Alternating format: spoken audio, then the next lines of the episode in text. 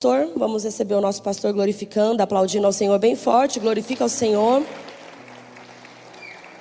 Enquanto ele vai chegando, eu vou dar os últimos recados. Que é atendimento com a psicóloga. Você pode entrar em contato com ela. E podcast. Toda quinta-feira e de segunda-feira o podcast do nosso pastor. Também é, na página dele do Instagram. Do Instagram não, gente. Do YouTube. Amém? Não nessa segunda, na outra vai ser eu e o pastor, gente, conversando com vocês no podcast ao vivo, especial Dia dos Namorados. Olha que lindo. Viu? Quem tem namorada levanta a mão. Quem é casado levanta a mão, porque é namorada eterna. Glória a Deus. Então você não vai perder esse dia. Já aproveita, entra aí no seu YouTube e segue, Jaquenilson Pinas. Eu sou a maior faço a maior propaganda pro meu marido. Meu marido é top, gente. Entra aí que eu tenho certeza que vai ser um dia incrível. Sabe, casal que vem para a igreja junto é uma bênção. Mulher, se o seu marido não vem, fala para ele assistir esse podcast que depois ele vai vir. Seja legal com ele aquela semana, não seja chata, que com certeza ele vai ouvir junto com você. Tá bom? Vamos orar? Estenda suas mãos para cá, vamos orar ao Senhor. Senhor, eu sei que o Senhor tem algo preparado para nós e o nosso coração está totalmente aberto para isso. Ministra ao nosso coração, fale conosco. Senhor, que o Senhor possa nos surpreender e ir além das nossas expectativas. É isso que nós entregamos para Ti nessa manhã, em nome de Jesus Cristo. Amém. Amém, povo de Deus, bom dia. Bom dia. Paz seja convosco. Amém. Eu também sou fãzão dela. Ela faz um trabalho incrível. Ontem nós estávamos lá em Astorga e ela ministrando as mulheres. Sexta-feira estava aqui. E eu me alegro ao Senhor pela vida da pastora, que tem sido uma bênção aí. Fora a rasgação de seda, vamos para. Durante o mês de. Nós estamos em maio, né? O mês de abril, maio, abril, nós falamos sobre cura.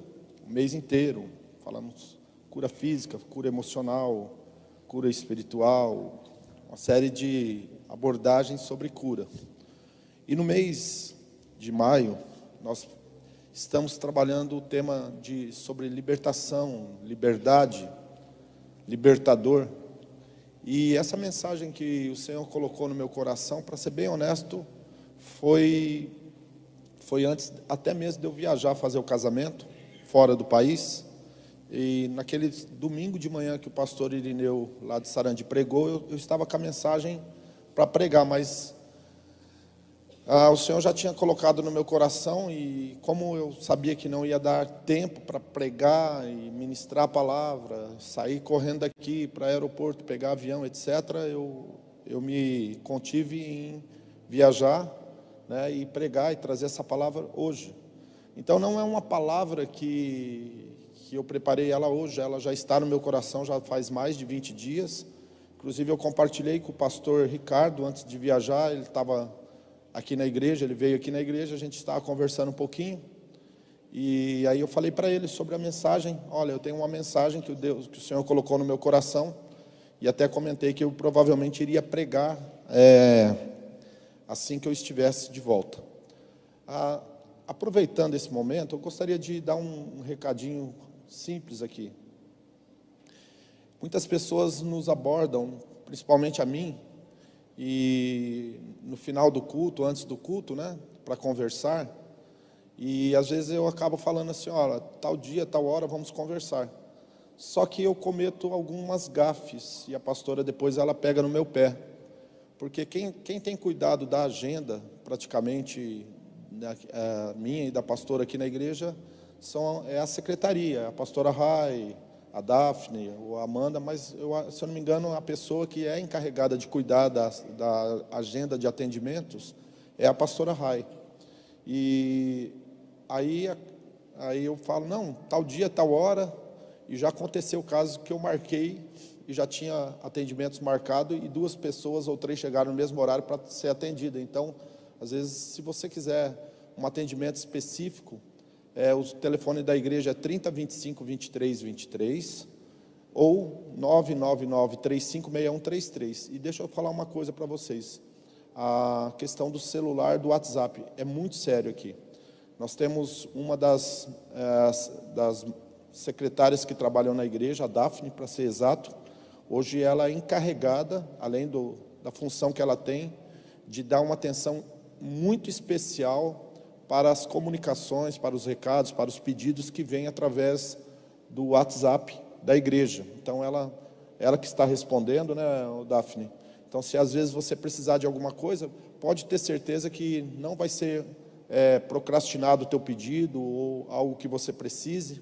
Muito pelo contrário, nós estamos é, dando uma atenção especial. A única coisa que a gente comenta é o seguinte: a igreja, é, a igreja, ela funciona terça das 9 às 11h30, das 13h30 às 17 até a sexta. Sábados, é, eventos especiais, reuniões, treinamentos, cultos, alguma coisa especial. Na segunda-feira nós damos folga. Aí você fala assim: folga, pastor? Sim, porque as pessoas que trabalham na igreja, elas trabalham nos cultos à noite e no domingo de manhã e domingo à tarde. Então a gente já faz um horário para essas pessoas terem também o seu descanso, né? a sua liberdade. A pastora mesmo, ela, ela não gosta de incomodar, acho que com exceção a Daphne, que trabalha na segunda-feira, daí o, pode entrar em contato com o celular, mas ela trabalha home office na segunda-feira, né? E a gente, a segunda-feira nossa é off, mas não é porque a, igreja está fechada, a gente não vai te atender.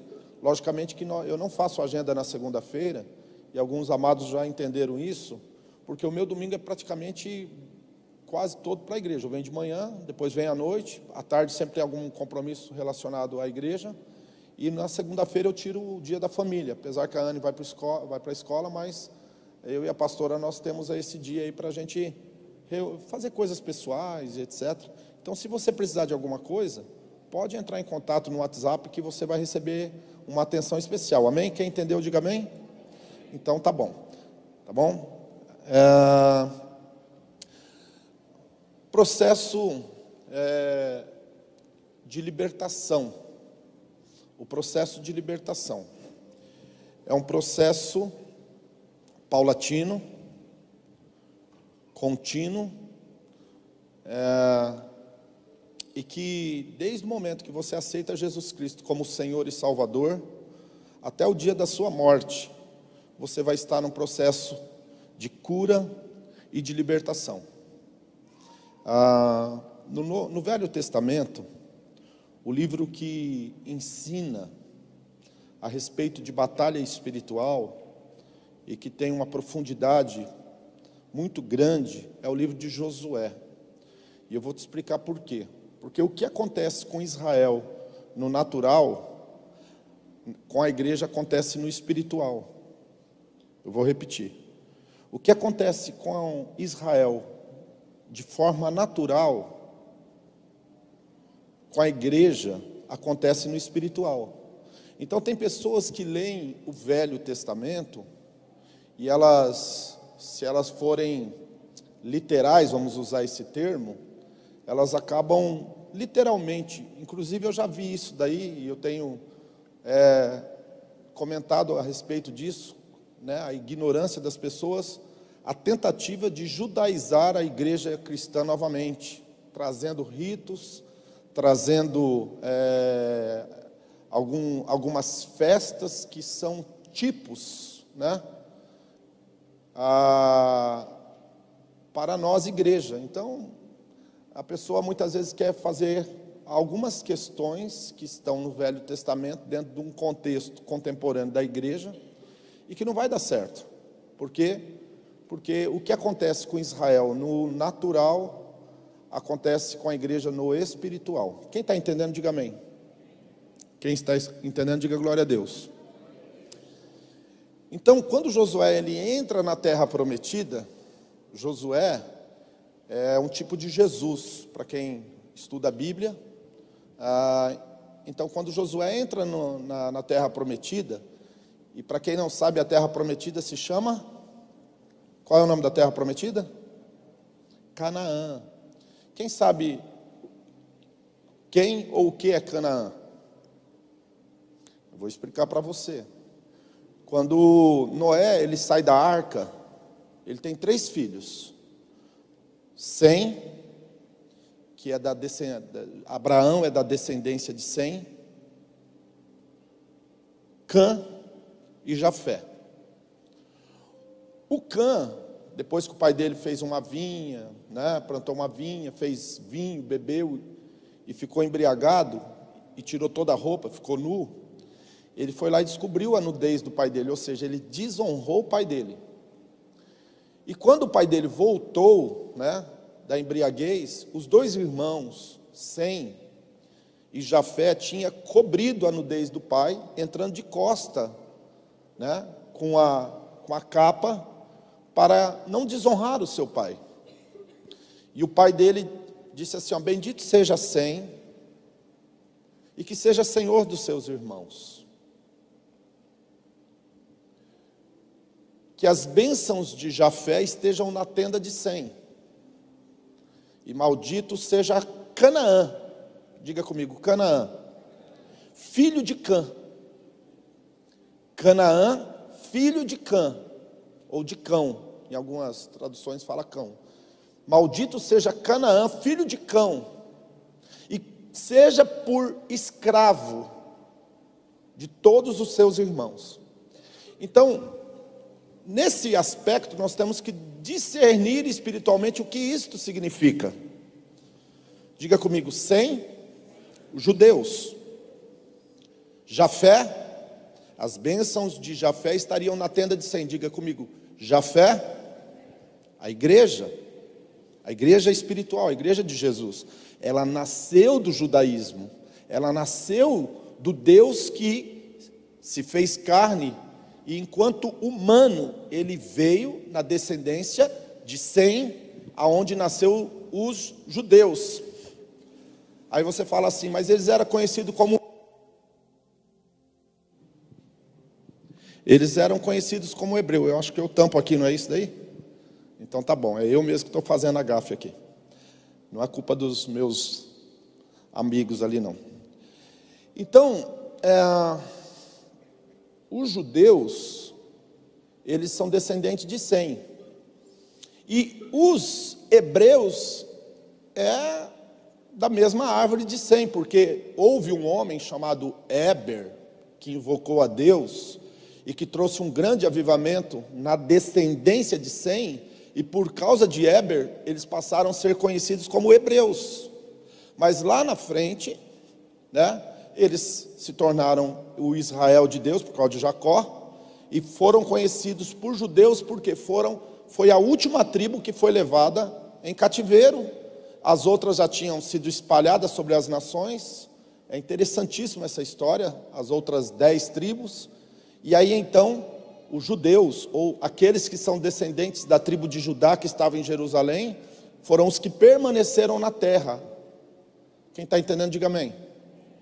Então, Canaã é filho de cão, e por ser filho de cão, ele recebeu de Noé uma palavra de maldição. Então, quando Deus chama Abraão, Deus fala assim: Abraão, sai da tua casa, do meio da tua parentela e vai para a terra que eu vou te mostrar. Abraão, logicamente, saiu sem saber para onde ele ia, mas Deus sabia onde ia mandar Abraão. E o lugar onde Deus ia mandar Abraão era na terra de Canaã. Repita comigo: tudo, tudo. Quem quer aprender aí? Irmãos, eu gosto de pregar, mas eu gosto de ensinar, porque se eu só ficar pregando, eu sei contar história como ninguém, e dar grito e pular aqui como ninguém, mas eu gosto de trazer fundamento. Ah, esses dias atrás, se eu não me engano, foi o, o, o pastor aquele da presbiteriano do Brasil, cabeça branca. Como? O Hernandes. O Hernandes disse: se o cara pregar e não explicar, ele não pregou. Então pode ver que eu gasto um tempo na introdução da mensagem, fundamentando o que eu estou falando, para vocês não ficarem no ar. Então você vai sair daqui com, a, com, a, com o sentimento, com a sensação de, puxa, aprendi alguma coisa hoje. E é isso que eu gostaria muito, que você recebesse uma informação profunda da parte de Deus. Então o que, que ocorre? Deus sabia que ia mandar Abraão para Canaã. Por que, que Deus ia ou enviou Abraão, um descendente de Sem, na terra de Canaã? Agora eu vou repetir uma frase inicial minha aqui. Diga comigo assim: tudo que acontece com Israel no natural, acontece na igreja no espiritual. Significa que é a mesma tipologia de Deus enviando Jesus, que é um descendente de Sem, na terra de Canaã, que somos nós. Romanos diz, porque todos pecaram e destituídos estão da glória de Deus. Quer dizer o seguinte, que nós nos tornamos malditos na medida em que nós temos conosco o pecado original. Todo mundo nasce com pecado original. Filho de crente, pecado original. Filho de pastor, pecado original. Todo mundo nasce com pecado original. Essa história de que alguns nascem, outros não, não, todo mundo. Davi disse: ah, na iniquidade fui gerado no vento da minha mãe. Quer dizer, o pecado original é a iniquidade. E uma das características, se não a maior característica do pecado original em nós, se chama orgulho. Orgulho é a galinha que choca todos os ovos, que não.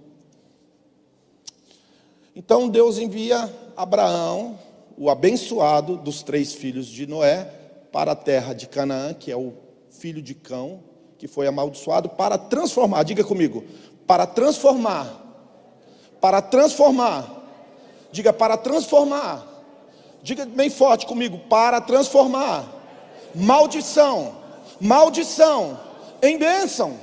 Diga maldição.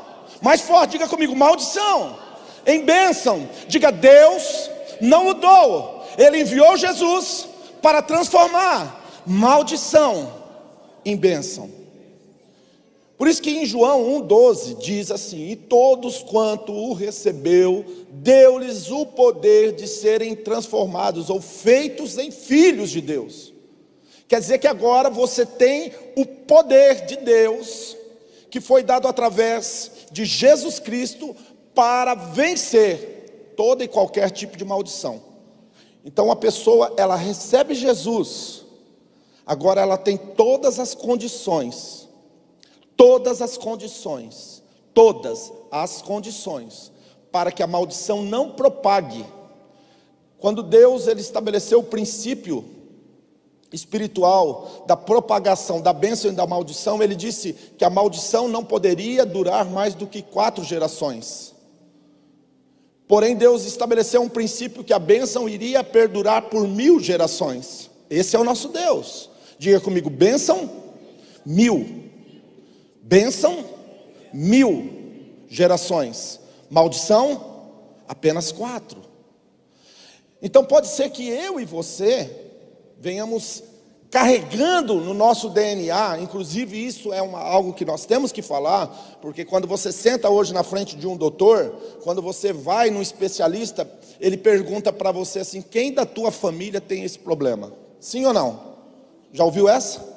Você chega lá, conta a tua história, a tua doença, o médico ouve, mas hoje ele pergunta para você quem da sua família, seu pai, sua mãe, seu avô,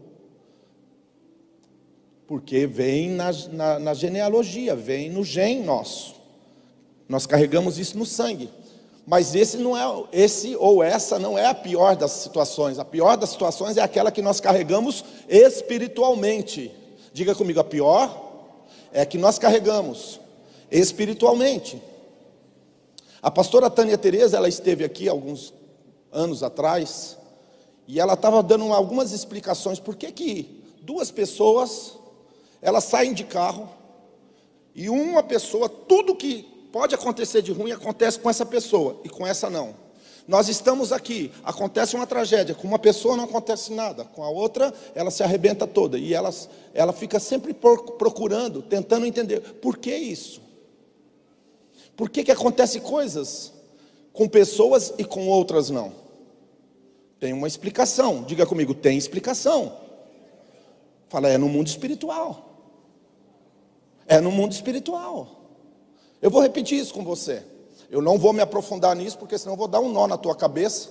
E eu não estou a minha intenção é esclarecer, é trazer entendimento. Mas por que que uma coisa acontece com, com duas pessoas iguais? uma do lado direito, uma do lado esquerdo.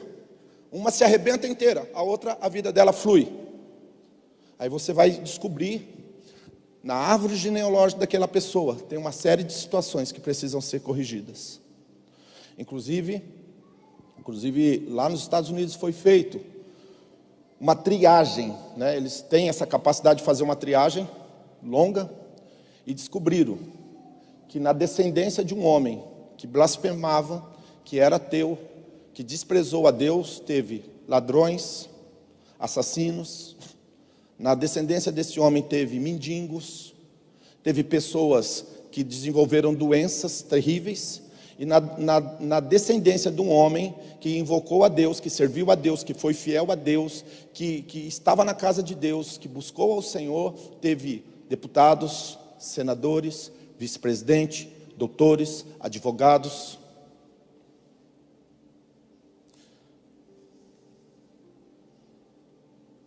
Diga isso não é por acaso. Diga isso não é por acaso. Diga isso não é por acaso. Porque na descendência de um homem que invocou a Deus e que serviu a Deus, teve tanta gente ilustre? E por que na descendência de um homem que blasfemou e que ignorou a Deus, teve tanta gente perversa? Diga comigo assim: porque a bênção acompanha aqueles que amam a Deus. Amém? Êxodo capítulo 3, versículo 10. Quem entendeu até aqui, diga amém. Quem entendeu até aqui, diga glória a Deus. Eu vou voltar um pouquinho antes de ler a palavra e vou dar mais uma, uma explicação aqui. Quando Josué entra na terra prometida, ele vai ter que invadir e tomar mais ou menos em torno de quase 300 cidades. Diga comigo, 300 cidades. 300 aldeias, cidades, microgovernos, prefeitos, mas lá naquelas cidades eles dizem assim que cada cidade tinha um rei. E Josué ele tinha que entrar na cidade, fazer uma limpa na cidade e matar o rei. Sempre Josué deveria invadir a cidade, tomar a cidade e matar o rei. No mundo espiritual quer dizer o seguinte: que cada vez que Jesus tem liberdade, diga comigo, liberdade, de entrar na sua vida, tem 300 áreas que tem um rei, que tem um tirano, que ele vai ter que matar. Diga libertação, dói. Diga dói. Porque o rei não quer perder o governo, o reino, o poder. Ele quer estar tá lá. Ó. Ele, quer, ele quer estar sentado no trono, reinando. E são áreas da nossa vida. Quem senta na cadeira de um psicólogo e passa tempos com o psicólogo, vocês sabem que o psicólogo vai precisar de muito tempo para trabalhar em muitas áreas da sua vida. Então, às vezes, ele vai começar lá na infância e vai, vai, vai, vai, vai, vai. E às vezes o cara fica dois, três, quatro anos fazendo um acompanhamento para que o psicólogo possa devagarinho, com muito cuidado, ir abordando cada área da vida da pessoa. Sim ou não? Estou falando alguma mentira? Então, o Espírito Santo, aí agora nós vamos trazer para a igreja, que é o maior libertador de todos os libertadores, ele vai precisar entrar na sua vida. E quando o Espírito Santo entrar na sua vida, ele vai começar um processo chamado de redenção. Agora, o Espírito Santo vai regenerar você. Ele vai voltar no estado original, antes da queda. Efésios capítulo 4, versículo 13, não precisa abrir, eu só vou citar, diz assim: que no capítulo no versículo 11 diz assim, que Deus deu à igreja apóstolos, profetas, evangelistas, pastores e mestres para o aperfeiçoamento do corpo de Cristo. Diga comigo, Jesus deu, deu um presente. Diga, um homem de Deus é um presente para você e sua família. Fala, oh, obrigado, Jesus. E no versículo 13 diz: Até que todos cheguemos à estatura, à plena varonilidade de Cristo, Filho de Deus. Quer dizer que nós podemos chegar. Se Paulo escreve aos Efésios dizendo que até que todos cheguemos, quer dizer que há um lugar para mim, para você alcançar. Diga, há um lugar para mim alcançar. Diga, e eu posso. É possível. Diga, eu posso. É possível. No versículo 10 do capítulo 3 de Êxodo, o Senhor chama Moisés e diz assim para ele: Vem agora, pois, e eu te enviarei a Faraó, para que tires o meu povo, os filhos de Israel, do Egito. Então Moisés disse a Deus: Quem sou eu que vá a Faraó e tire do Egito os filhos de Israel? Quem gosta de história aí? Quem já estudou? Quem já estudou sobre a guerra da secessão, o norte contra o sul nos Estados Unidos? Abraham Lincoln, quem gosta de Abraham Lincoln? Todo mundo gosta de citar as frases de Abraham Lincoln. Alguém estudou sobre Abraham Lincoln aqui? A guerra da secessão? Por que, que houve essa guerra? Do norte dos Estados Unidos contra o sul. Os estados, as confederações, uma se levantaram contra a outra, dividida em duas, e começaram a guerrear. Centenas de milhares de pessoas morreram. Diga comigo, centenas de milhares de pessoas morreram. Por causa do quê?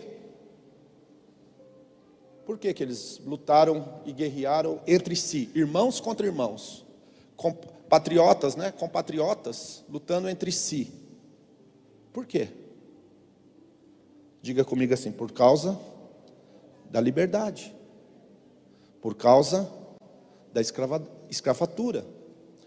Ou seja, um lado era a favor de que continuasse a escravidão, o outro era contra. Uns queriam a mão de obra dos escravos, o outro achava que já não era justo. Então o país foi levado a uma guerra sangrenta, terrível, por causa de tirar os escravos da condição de escravos para a condição de liber, livres ou libertos. Então, o que, que eu aprendo com isso?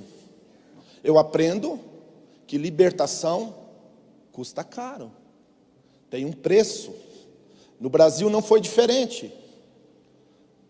No Brasil não foi diferente. Na Europa não foi diferente.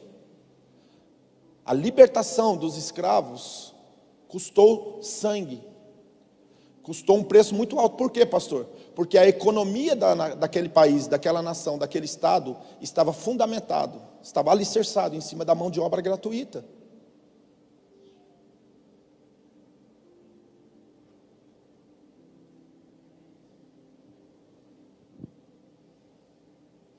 Então morreu muita gente. Por causa do quê? de uma pseudo-liberdade. O que, que eu aprendo com isso? O que, que eu entendo com isso? Que no mundo espiritual, aqui em cima da sua cabeça, você não está vendo, mas para que haja uma libertação, existe uma batalha espiritual. Paulo escreve aos Efésios, ele diz assim: porque não temos que lutar, Efésios capítulo 6, versículo 12. Ele diz assim: porque não temos que lutar contra a carne e nem contra sangue, mas contra principados, potestades e dominadores do mal que habitam nas regiões celestes. É isso que Paulo escreveu, quer dizer, que existe uma batalha, e essa batalha é espiritual. Agora Deus chama Moisés e fala: Moisés, você vai para o Egito, e você vai tirar o meu povo do Egito. Agora eu vou ler um outro texto, para que você tenha clareza de mente naquilo que eu vou falar agora. Gênesis, capítulo 15, versículo 13. Deus falando com Abraão, não é com Moisés. Agora Deus lá 430 anos, 500 anos antes, Deus falando aí com Abraão. Deus fala para Abraão assim: Abraão, saibas que de certo peregrina será tua semente em terra que não é sua, servi-lo-á e afligi-lo-ão quatrocentos anos. Aí ele diz assim: Mas também eu julgarei esta servidão, e depois vocês vão sair com grande riqueza. Tu irás a teu pai em paz, em boa e ditosa velhice será sepultado. Porém, na quarta geração tornarei para cá, até que se cumpra a injustiça dos amorreus que ainda não está cheia.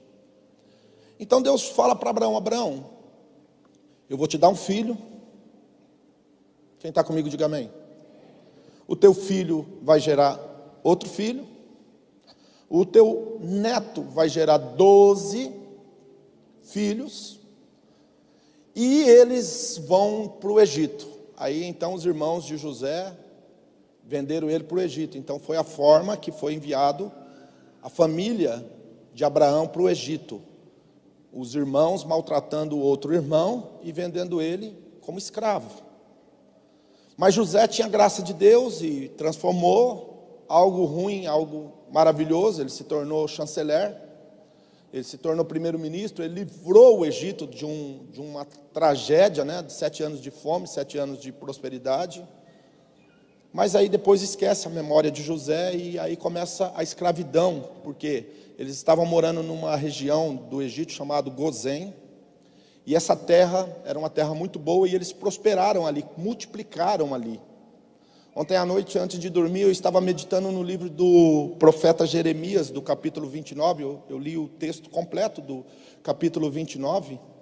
E eu achei muito interessante que o Senhor falava para Jeremias: Jeremias, fala para o povo, manda essa carta lá para o pessoal que está preso lá, em, lá na Babilônia, que vai durar apenas 70 anos. Mas enquanto isso, manda eles casarem, darem casamento, ter filhos, filhas, plantar pomar, comer do pomar, porque vai demorar, vai levar um tempo para eles voltarem para a casa deles. Vai demorar 70 anos. E no caso dos descendentes de Jacó que entrou, eles iam ficar 400 anos. Bem, vou direto ao assunto aqui. Moisés aceita a incumbência e vai para o Egito. E ele chega para o Faraó, diga assim: Faraó é uma tipologia de Satanás, neste caso. Ele é uma tipologia de Satanás. E o Moisés chega para Faraó e fala assim: Pharaoh, Pharaoh, let my people go. Faraó, Faraó, deixa meu povo ir. E o Faraó, Moses, Moses, não vou deixar. Por quê? Porque eu tenho dois milhões de escravos trabalhando de graça para mim, por que, que eu vou deixar vocês embora?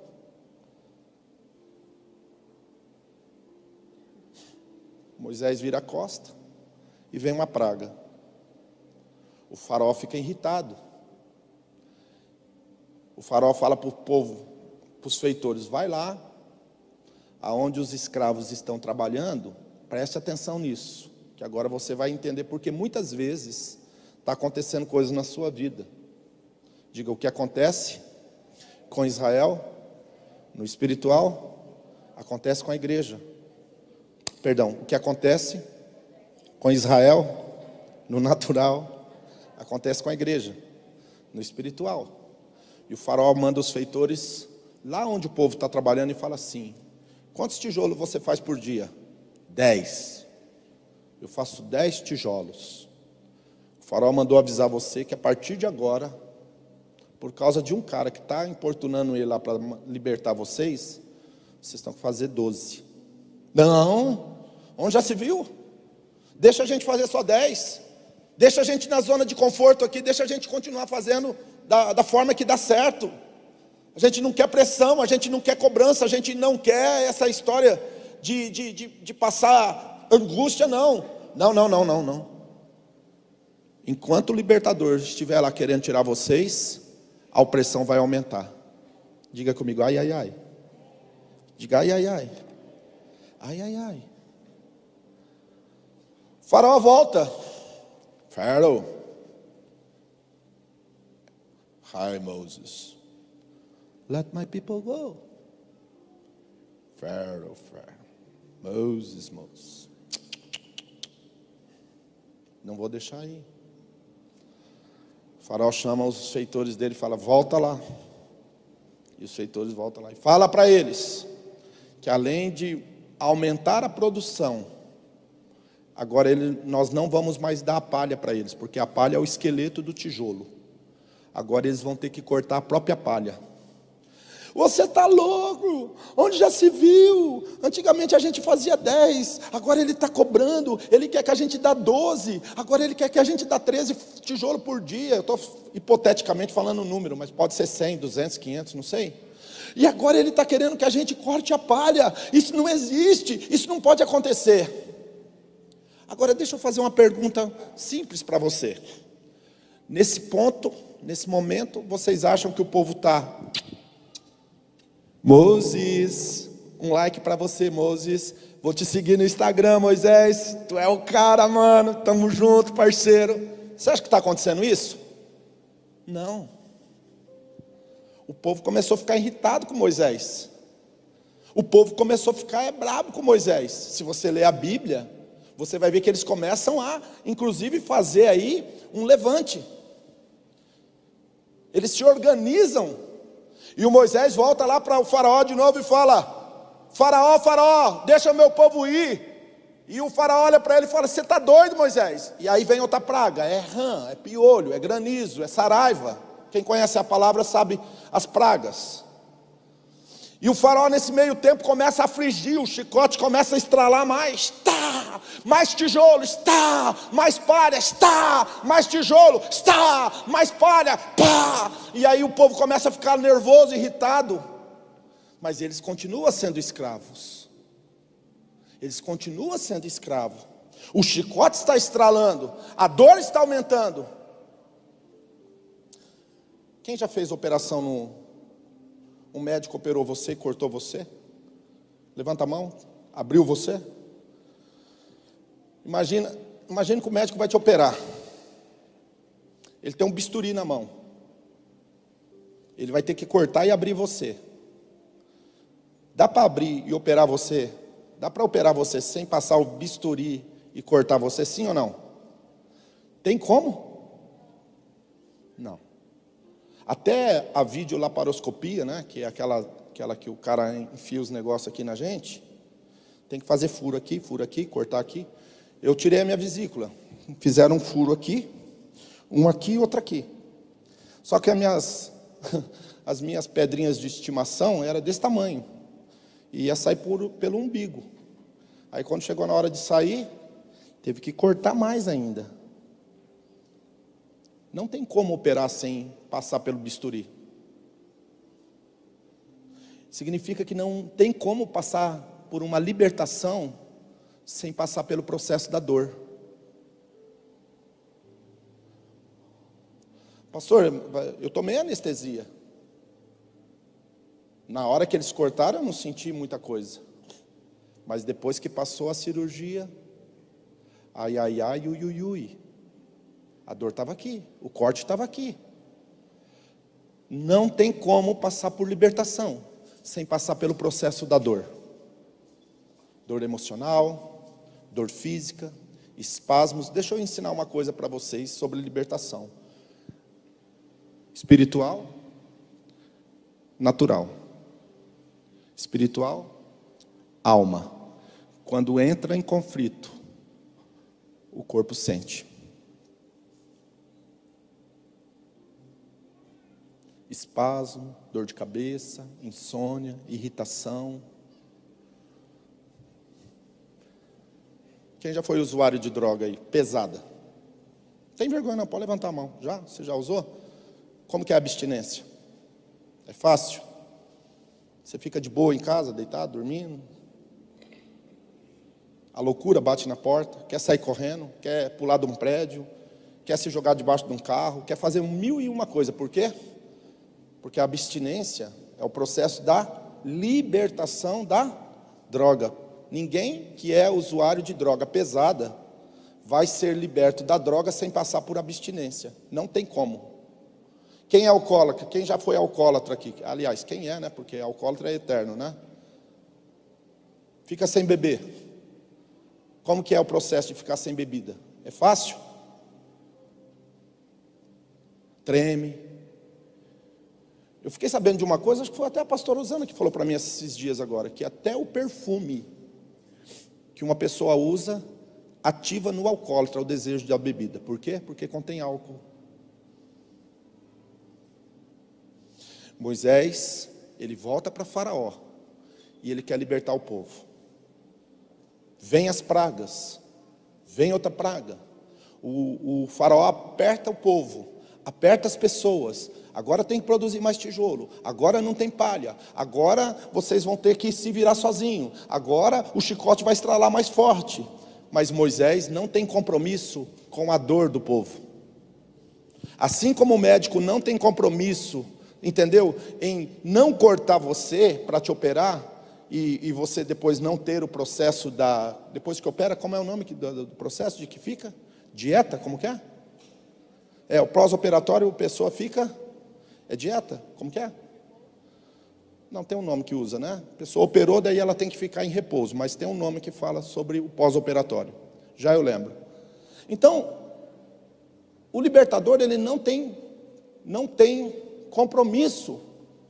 Ele não tem compromisso com a dor, ele tem compromisso com a cura, ele tem compromisso com a liberdade. Diga assim: tem compromisso com a liberdade, tem compromisso com a cura. Então Moisés, nesse momento, ele não está pensando no povo no sentido de mais tijolo, de menos palha, ele começa a entender que existe uma Canaã que eles precisam entrar. Existe uma liberdade que eles precisam desfrutar, existe uma experiência nova que eles precisam viver. E agora eles estão passando por tudo isso, e apesar de estarem passando por tudo isso, Moisés não para, e Deus impulsiona Moisés: vai lá, Moisés.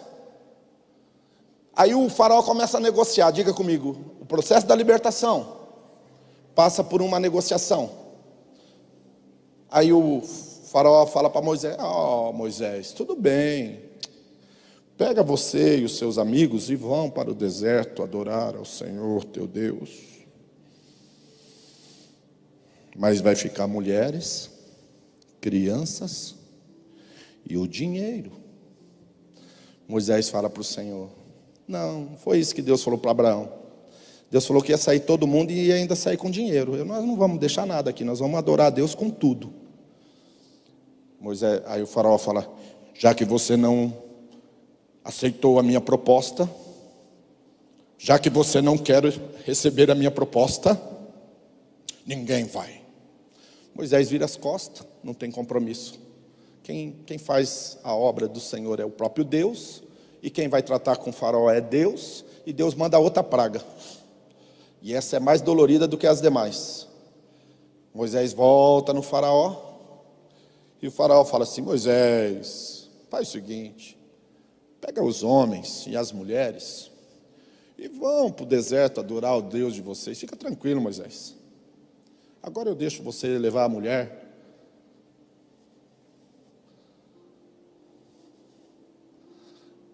Interessante isso, né?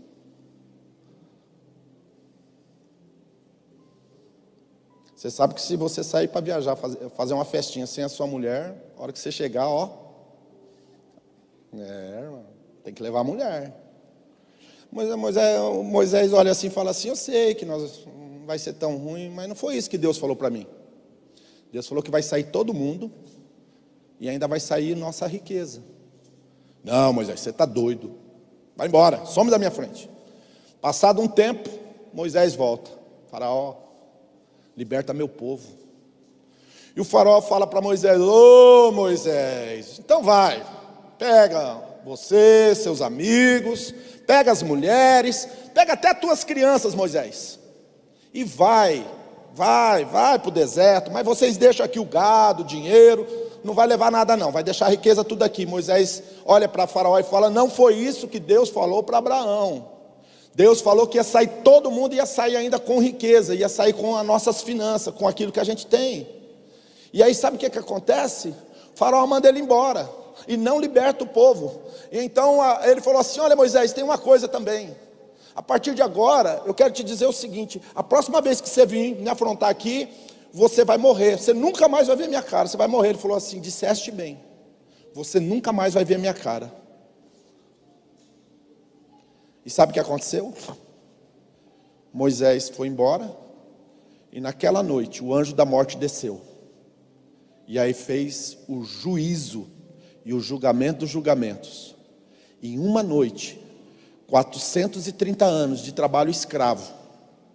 Em uma noite, 430 anos, Deus julgou a maior, a maior a causa trabalhista de toda a história da humanidade. Em uma noite. Eu vou repetir, em uma noite foi julgada uma trabalhista de 430 anos de escravo. Sabe o que aconteceu? Em uma noite morreram todos os primogênitos. Todos. Então no outro dia, o faraó mandou avisar Moisés: pega mulher, pega homem, pega mulher, pega criança, pega o gado, pega as ovelhas, pega ouro, pega prata, pega tudo. E Moisés ainda tinha falado: não vai ficar nenhuma unha. Quando Moisés falou que não ia ficar nenhuma unha, é que não ia ficar nada para trás. Libertação não tem meio termo. Deixa eu falar uma coisa para vocês. Ou você é liberto, ou você não é liberto. Não existe esse negócio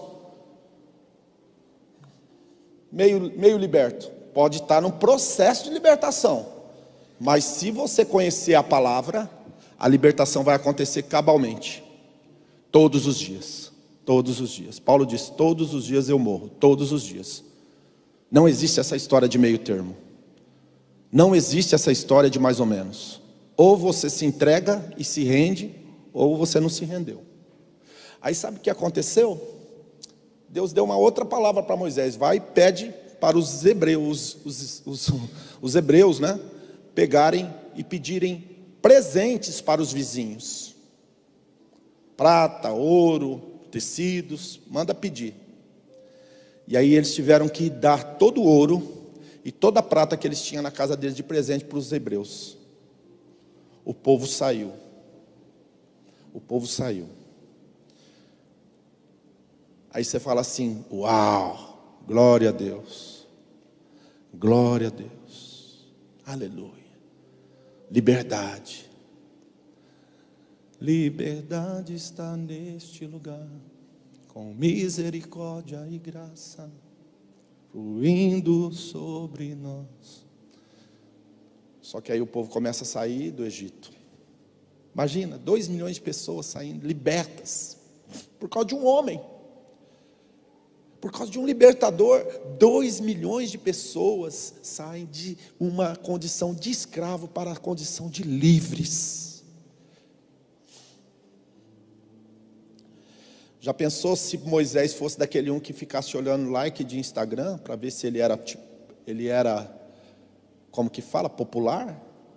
Número de seguidores de Instagram, de Facebook, se ele estava com o status quo em alta ou em baixa, se todo mundo estava falando bem dele, se ele era uma unanimidade ou não. Libertador não tem compromisso com, com glória de homens. Libertador tem compromisso com a glória de Deus. E aí o que, que ocorre? Agora, por causa de um homem, dois milhões de pessoas libertas. Sabe, meus queridos, às vezes você passa por lutas e dores e dificuldades, e eu gostaria de falar para você: você está pronto para pagar um preço pela sua família? Mulher, você está pronta para pagar um preço pelo teu casamento, pela libertação da tua família? Então deixa eu te falar uma coisa: não há sacrifício sem sangue, não há libertação sem dor. Mas cuidado, que assim como Satanás, através de uma serpente, enganou no Éden, ele continua enganando as pessoas. Não existe libertação sem dor. E o, o processo de libertação, meu querido, vai dar para você náuseas.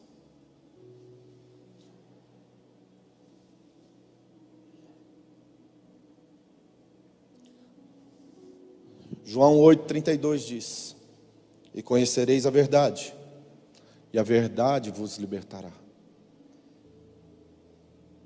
João 8,36 diz: Se o Filho vos libertar, verdadeiramente sereis livres.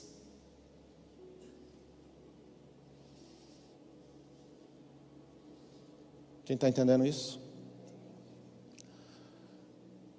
Moisés arrancou dois milhões de pessoas. Agora eles estão livres. E quando eles saem do Egito, o faraó ele se dá conta de tudo que ele perdeu. Todo o povo que está indo embora. Ele, ele, ele, ele consegue ainda aglutinar forças. O que restou, ele se recompõe e ele parte em perseguição ao povo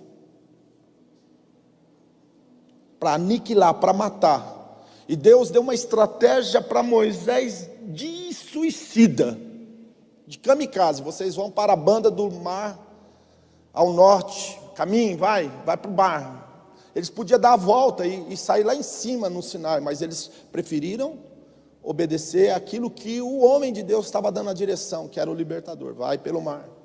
E quando eles chegaram no mar, eles ficaram acuados, e lá atrás vinha Faraó para pegar eles. O Satanás nunca vai desistir de você.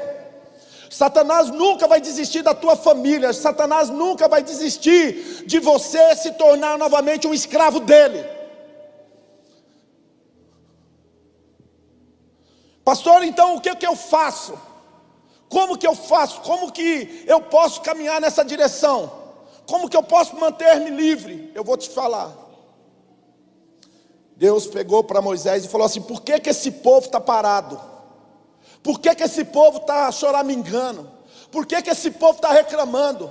Por que, que esse povo está tudo aí? Diga ao meu povo que marche, diga ao meu povo que marche, diga ao meu povo que marche. Deixa eu te falar uma coisa, meu querido: fé sem obras é morta. Não existe essa história de estou livre para ficar num estado de contemplação. Deus te libertou com um propósito. Fé sem obras é morta. Não sois salvos pelas obras, para que ninguém fique se glorificando nas suas próprias obras. Sois salvos pela fé. Isso não vem de vós, é dom de Deus. Mas você é salvo para praticar boas obras. Diga ao meu povo que marche. Diga ao meu povo que marche. O povo se levantou e partiu para dentro do mar.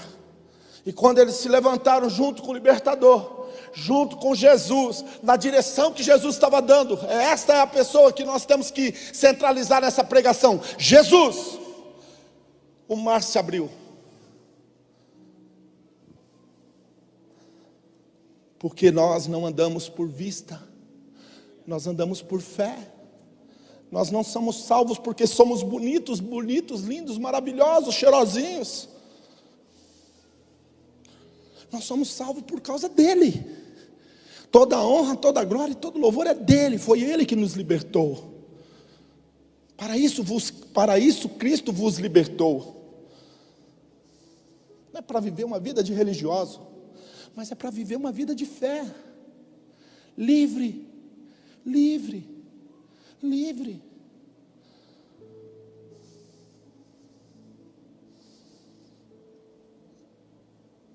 Dói. A gente perde amigos, familiares muitas vezes.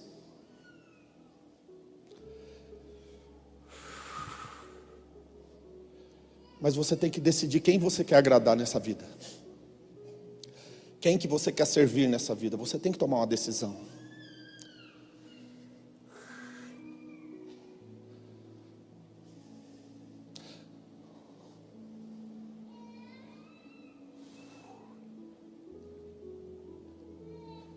Quem ama o seu pai mais do que a mim não é digno de mim. Quem ama seu esposo ou sua esposa mais do que a mim não é digno de mim. Quem ama seus filhos mais do que a mim não é digno de mim. Quem não nega a si próprio e toma a sua cruz e vem após mim não é digno de mim. Sabe, existe um, uma prerrogativa que acontece na vida de uma pessoa que está sendo liberta a morte do eu, o negar o eu, o ego. Assim como lá no Éden nós caímos e fomos destituídos da glória de Deus e o orgulho entrou, agora a gente tem que expurgar isso. Moisés, é um tipo de Jesus.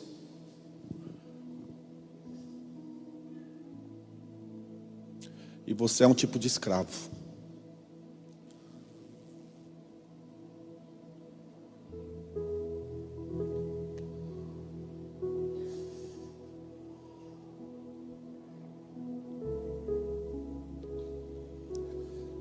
Jesus estava indo embora, os discípulos ficaram apavorados, loucos, doidos, apavorados. Jesus está indo embora e nós agora, como que vai ser esse negócio sem Jesus? Sem Jesus não vai dar certo. E Jesus olhou para todos eles e disse: Olha, fique tranquilo, eu não vou deixar vocês órfãos, eu não vou deixar vocês desamparados. Eu vou rogar ao Pai, e Ele vai enviar outro no meu lugar. Diga comigo, outro. Outro quer dizer, outro quer dizer alguém semelhante a mim. Alguém que é igual a mim. Vocês não vão ficar sozinhos. Eu vou enviar outro. E quem é o outro que ele falou que ia enviar? O Espírito Santo. O maior libertador está aqui nessa noite, nessa manhã. O maior libertador de todos os libertadores está aqui nessa manhã. Para você. Para você.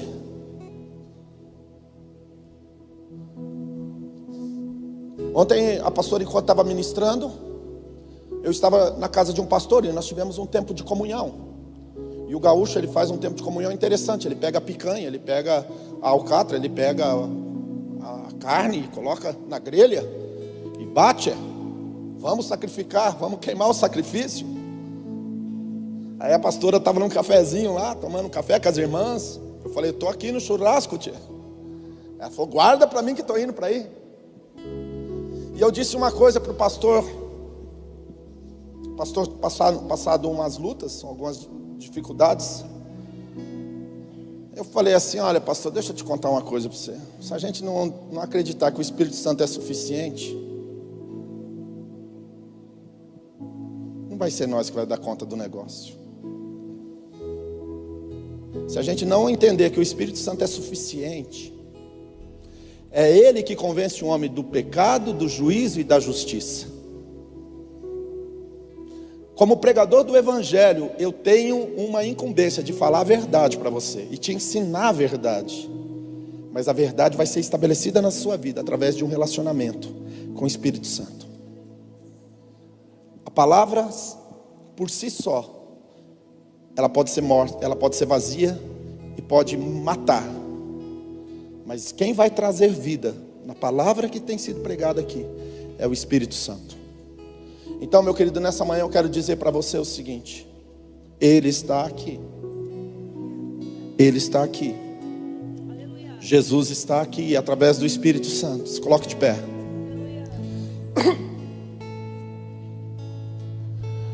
Jesus reina neste lugar com misericórdia e graça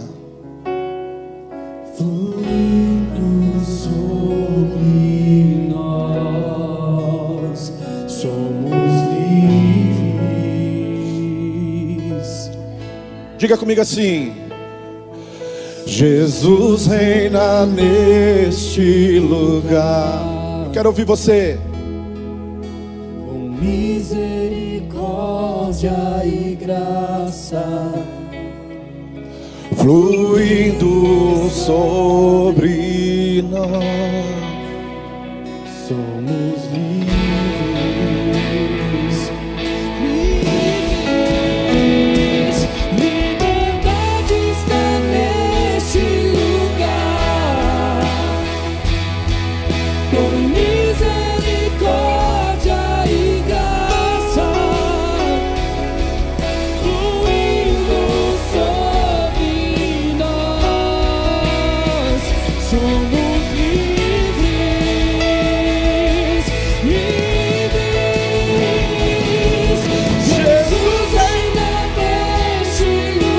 Jesus reina nesse lugar.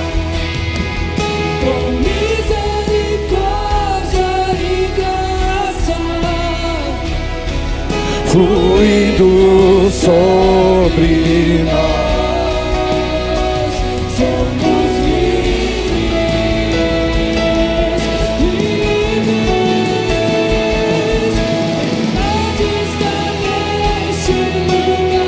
verdade está neste lugar. com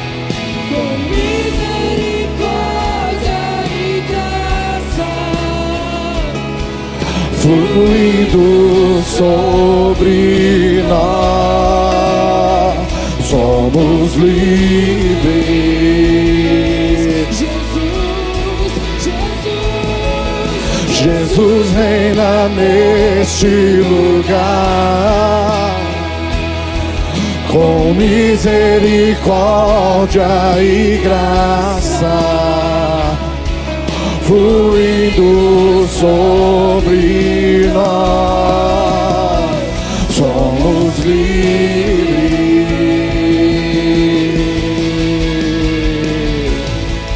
Jesus reina neste lugar. Eu quero ver vocês.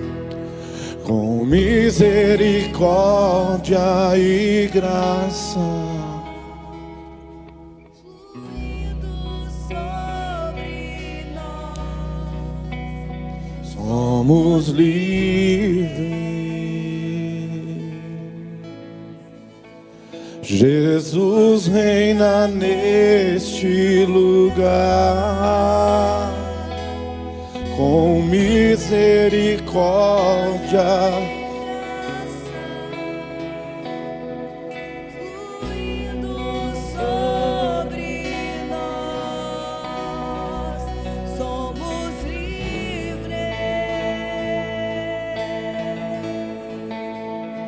Nessa manhã, a minha oração, Jaquenilson, ela tem sido esta: Senhor, livra-me a mim de mim mesmo, porque eu sei que eu sou meu maior inimigo. Nessa manhã você tem que entender: não é a esposa, não é o filho, não é o patrão, não é o pastor, somos nós mesmos.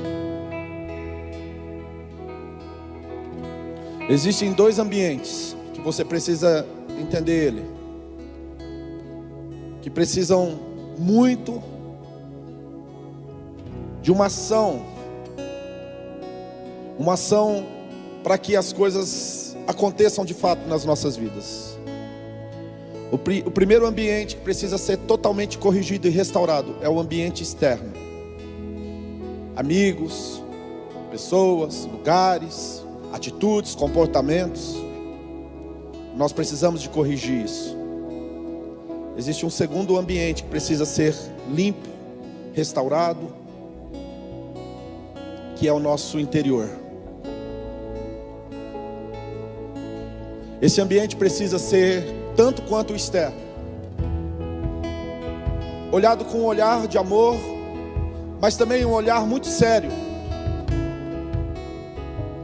Por isso que quando nós vamos servir a ceia aqui, nós dizemos para todo mundo: examine-se antes. Faça um- uma introspecção. Davi disse: Senhor, sonda-me. Vê se há em mim algum caminho mau. Quando eu me converti, eu vinha do espiritismo. Eu era médium, eu recebia entidades no meu corpo. Quando eu comecei a minha vida espiritual, o Senhor falou para mim, Jaquenilson, você vai começar um jejum. E você vai começar a ler Bíblia. Eu vou te ensinar a Bíblia. E você vai jejuar. Eu jejuei durante cinco anos, todos os dias. Todos os dias, durante cinco anos, todos os dias, todos os dias, todos os dias, todos os dias eu jejuei. Eu jejuei de, de, de, de tremer, de, de sentar, de, de fraquejar. Um dia eu estava tão. Já tinha vindo, eu, eu vinha de um tempo de oração, de jejum muito forte para a minha libertação. Eu tenho, eu tenho, eu não, eu não falo isso muitas vezes, eu acho que eu nunca falei isso. Um cara ficou tão irado na minha frente, ele começou a transformar na minha frente, ele pegou e soltou um tapa no meio da minha cara. Eu morei em Cuiabá, no lugar mais perigoso de Cuiabá. Eu nunca tinha, ninguém nunca relou um dedo em mim. Mas naqueles dias que eu estava orando e jejuando, eu estava tão cheio de Deus, que aquela pessoa ficou tão irada, tão irada, tão irada, que ela soltou um tapa no meio da minha cara. Eu fui para o banheiro, ajoelhei e comecei a chorar. Chorei, chorei, chorei, chorei, chorei. Eu não fiz nada para esse cara. Ele era um alemão, inclusive. Amigo de trabalho.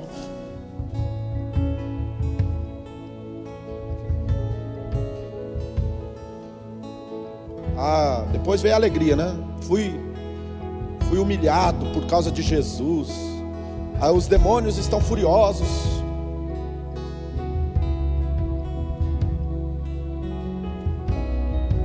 Passado dez anos, uma crise me abateu.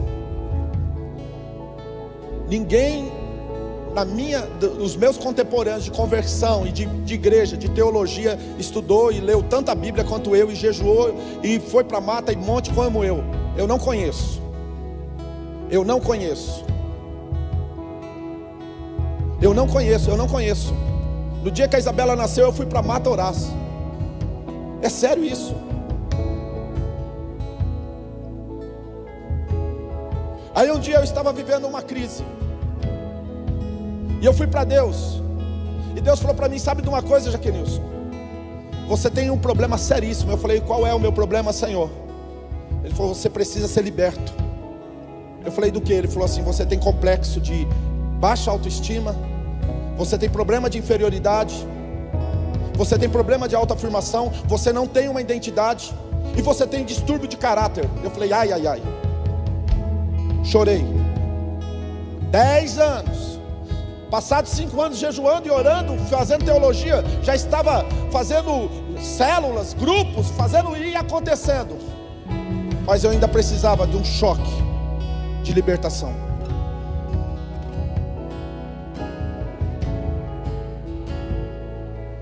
Passou-se mais cinco anos. Agora estou bem, tenho identidade, experiência. Eu já vi anjo, anjos. Eu com cinco anos de idade eu via anjo no céu.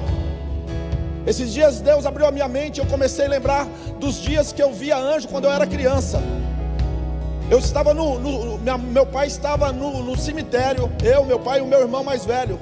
Eu olhava para o céu e eu via anjos, não é um anjo, vários anjos. Um, dois, três, quatro. Eu via anjos no céu. Com 15, com 16, 17 anos eu vi um anjo maior do que esse prédio inteiro aqui no céu. E cinco anos passaram depois desse processo. Deus chegou para mim e falou assim: Jaqueline, você ainda tem problema. Eu falei: Eu não acredito. Eu não acredito. Eu falei: Eu não acredito. Eu não acredito. O senhor está falando uma coisa errada para a pessoa errada. O senhor está doido. Eu falei para Deus. Deus falou: Você ainda tem problema, Jaqueline. E eu ainda tenho que confessar isso para vocês. Ainda estou lutando.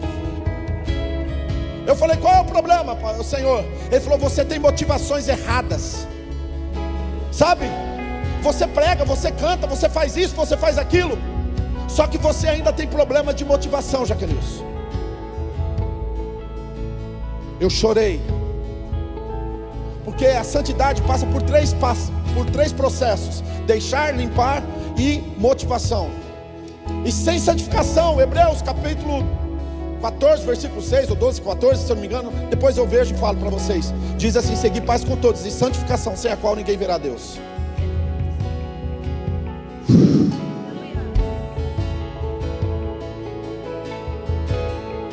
Aqui, ó. Aqui, ó.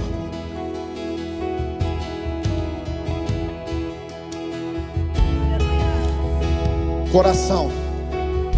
Coração Coração, coração, coração, coração.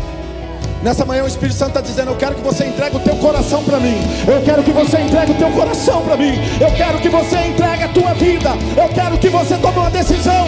Não é com homem, com mulher, não é com a instituição, mas é com o Deus Criador. O Deus Criador, o Deus Criador. Entrega a tua vida para mim.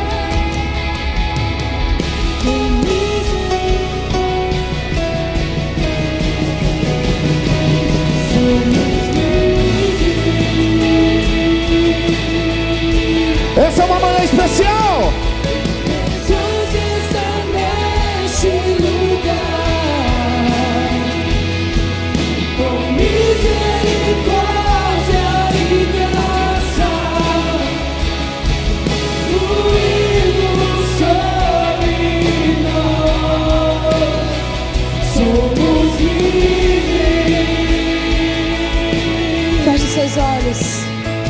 Ele está neste lugar com misericórdia e graça. Então feche os seus olhos. Coloque a mão no seu coração. Que haja quebrantamento, libertação nessa manhã. Jesus, eu sei que o Senhor está neste lugar e flui com misericórdias e graças. Que em nome de Jesus haja libertação em nosso meio. Senhor, e que comece por nós. Que as nossas motivações venham ser tratadas nessa manhã, ó Pai. Senhor, que haja libertações em decisões, em palavras. Que haja libertação, sim, Jesus, em vícios que cometemos. E não só aqueles que todos pensam que seja errado, que seja bebida, cigarros, mas que seja mentira, transformação de caráter.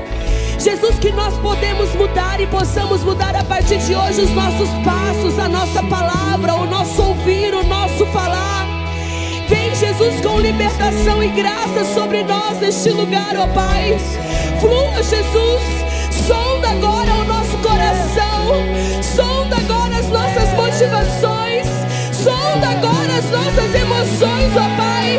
Flua neste lugar com arrependimento, ó Pai. Meu Pai, com arrependimento. Flua neste lugar com graça. Flua neste lugar com santidade. Flua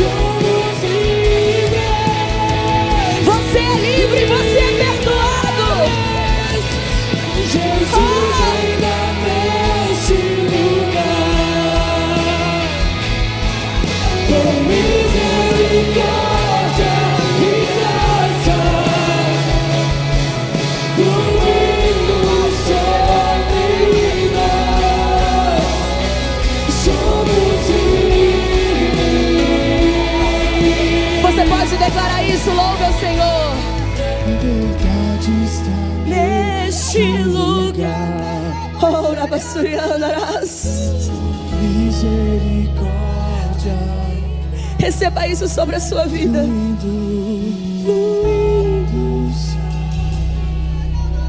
Diga, eu sou livre.